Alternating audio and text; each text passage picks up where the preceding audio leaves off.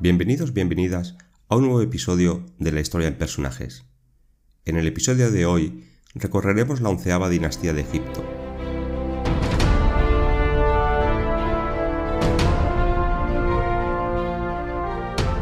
Esta dinastía tiene sus orígenes con una marca de Tebas, Intef, el hijo de Iku, que es mencionado en varias inscripciones de su época. Sin embargo, su inmediato sucesor, Mentuhotep I, es considerado el primer faraón de esta dinastía. Una inscripción grabada durante el reinado de Inef II muestra que él fue el primer faraón de esta dinastía que intentó gobernar sobre todo Egipto.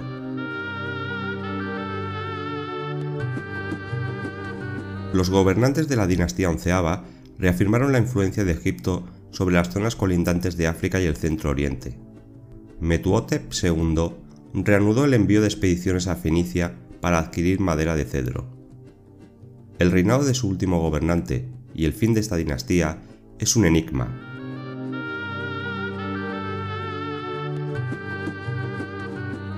Los registros contemporáneos reseñan siete años vacíos después de la muerte de Metuhotep III, que corresponden al reinado de Metuhotep IV. Intef es considerado el auténtico fundador de la dinastía onceava de Egipto y gobernó desde Tebas probablemente en corregencia con su padre Meutotep I. En esta época Egipto se encontraba dividido e intentó reunirlo bajo su control.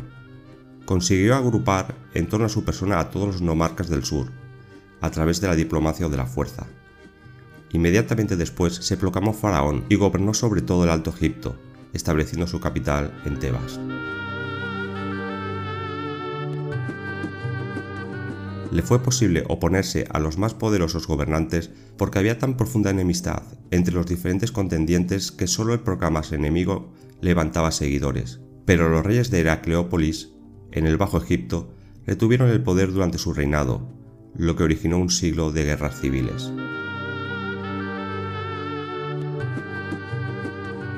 Intef se enfrentará con el monarca Neferkara, abriéndose una profunda brecha por la separación de Egipto en dos grandes bloques.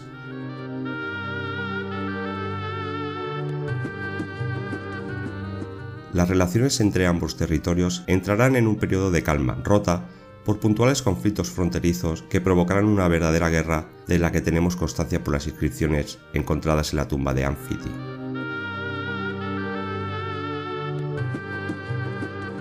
Anfitifi luchó contra Intef, saliendo victorioso en un primer momento. Las luchas parecen interrumpirse por una gran hambruna que afectó al Alto Egipto. Al continuarlas, Intef parece el vencedor, falleciendo poco después.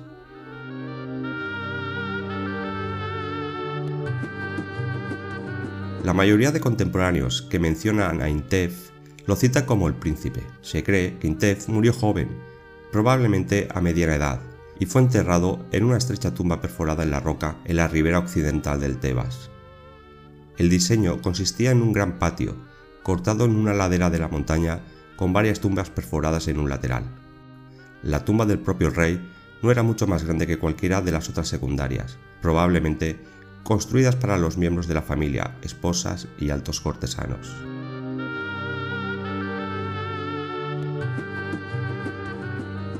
Intef II fue el sucesor de su hermano Intef.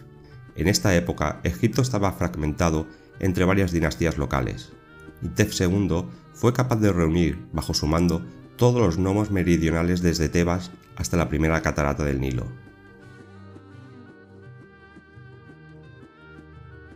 Inicialmente, las relaciones con Yeti III fueron bastante cordiales, pero Intef conquistó el nomo de Afroditópolis, aunque pronto sería recuperado por el nuevo monarca de Heracleópolis. También tomó la ciudad principal del Nomo Tinita, Abidos. La ciudad cambió de manos varias veces, pero Intef finalmente quedaría victorioso, extendiendo su reinado hasta el Nomo XIII.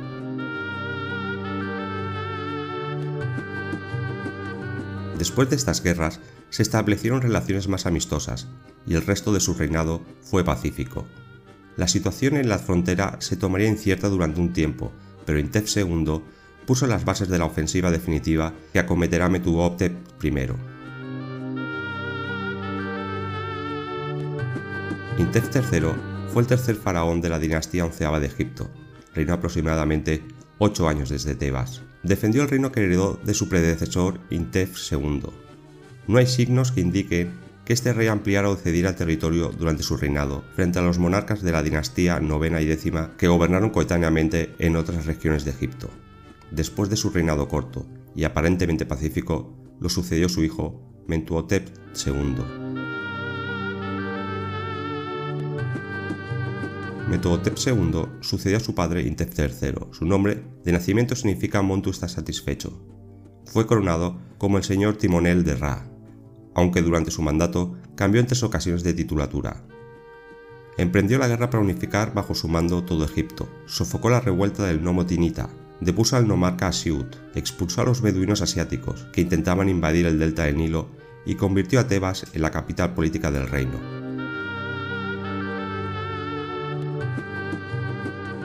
Tras la unificación del país restableció la autoridad real, emprendió una política de fuerte centralización y dispondrá de un grupo de altos funcionarios, de total confianza, para controlar la administración central y provincial. Reapareció el cargo de Chati, el cual dirigía el poder central, y surgió el cargo de gobernador del norte, que compartiría mando con el gobernador del sur y el gobernador de los desiertos del este.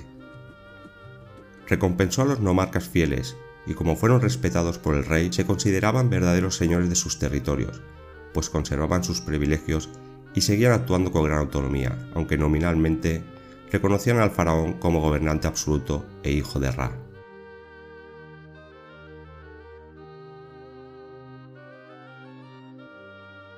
La situación económica prosperó, sobre todo en el Alto Egipto. A su muerte fue enterrado en un templo mausoleo,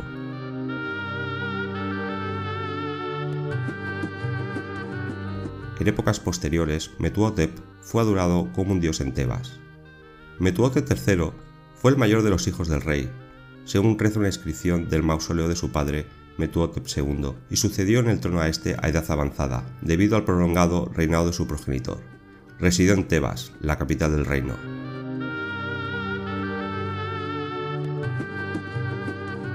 Heredó un país próspero y continuó con el amplio programa de construcciones de su predecesor, consolidó las fronteras del reino, ordenando construir en la frontera nordeste de Egipto una serie de fortificaciones destinadas a proteger el valle del Nilo de las incursiones de los pueblos asiáticos. Metuhotep III organizó una expedición naval a la tierra de Punt para obtener mercancías exóticas partiendo de la ciudad de Coptos con una escolta de 3.000 hombres armados.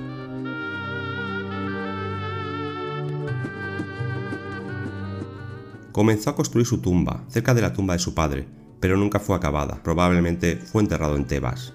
Metuhotep IV fue el último faraón de la dinastía, y pocos datos se conocen de él.